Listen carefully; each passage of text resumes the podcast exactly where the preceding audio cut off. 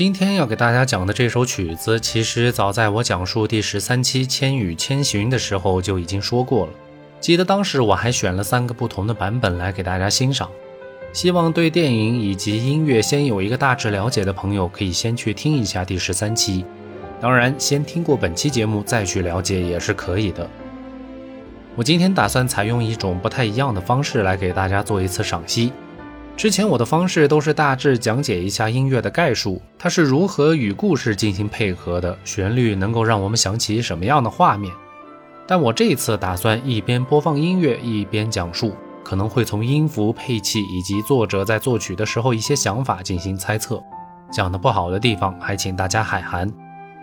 在正式的赏析之前，我先介绍一下这次选取音乐的专辑，专辑叫做《梦之歌》九十让精选。这张专辑发行于二零二零年的二月，是久石让大师最新的精选集。专辑当中一共选取了二十八首作品，全部都是按照原来的编曲风格重新演绎和录制的，音质非常棒。目前各大音乐平台都能找得到，乐迷也可以买到实体版来收藏。反正至少我是这么做的。那么下面我们就正式开始这首《那个夏天》的赏析吧。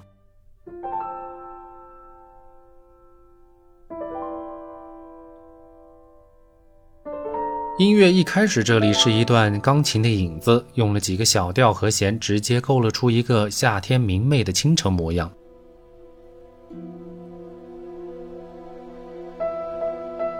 在这里，管弦乐做了简单的铺陈，由弱转强，预示着夏天的色彩是异常浓重的。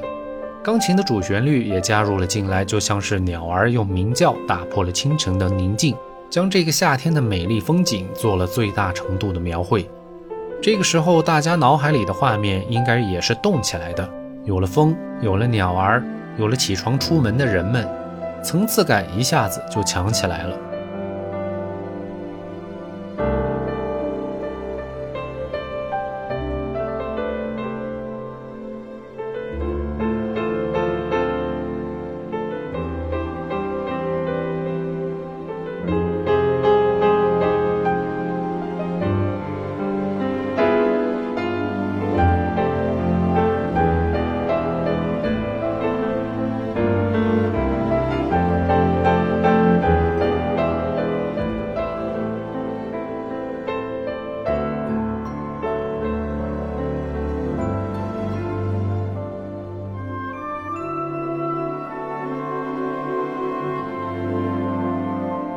在这一段管乐的过渡之后，钢琴突出了一次核心旋律，然后管弦乐再次渐强，就像是炽热的夏天温度之中一阵清风吹过，沁人心脾。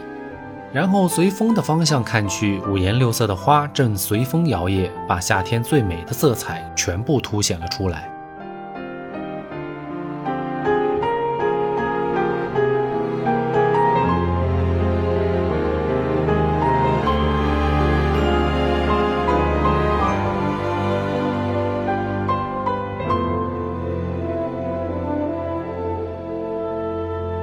音乐在这里进行了一次转折，管乐的情绪之中忽然带有了一丝不安的因素。这里是为了配合电影剧情的需要，在音乐之中可以看作是副歌的存在。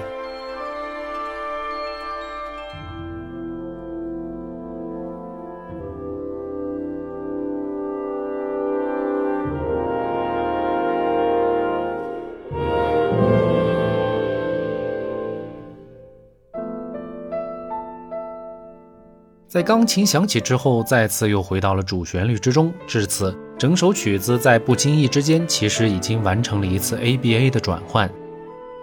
管乐在这里又将主旋律重复了一次，然后是管弦乐和主角钢琴一起上。这样的好处是一样的旋律，用不同的配器来演绎，就能给听众以不同的感受。毕竟夏天的层次感绝对不是一架钢琴就能够描绘完的。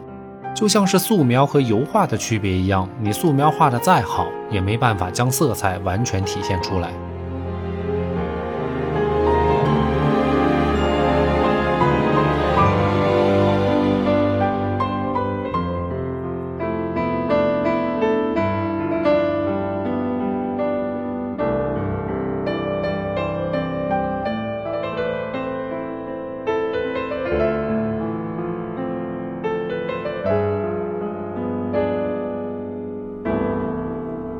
收尾的这个地方，钢琴用几个清脆的音符敲出了一段和弦，最后以一个小调和弦结束，做到了首尾呼应，至此曲终。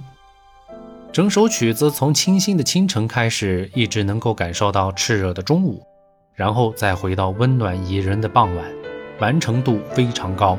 虽然曲子中间有一小段需要配合电影画面的心理不安因素的存在，但丝毫没有影响到曲子的完整性。就算没有看过电影的朋友，第一次听到这首曲子的时候，也不会觉得有任何奇怪的地方。这首曲子的版本在配器和演绎上基本遵循了原版，中后段的部分稍有改变，时长从原版的三分零九秒拉长到了四分零二秒，节奏稍微缓了一点点，更加凸显出了夏日的慵懒和温馨。我觉得从听感上比原版更加完美。当然，这个也可能因人而异，欢迎大家在评论区留下您的看法。好了，本期的赏析就先到这儿。如果喜欢这样的方式，请记得点赞、评论和转发。今后我也会多尝试这样的单曲赏析方式，让大家更好的了解一首曲子想要表达的情感和故事。我们下期见。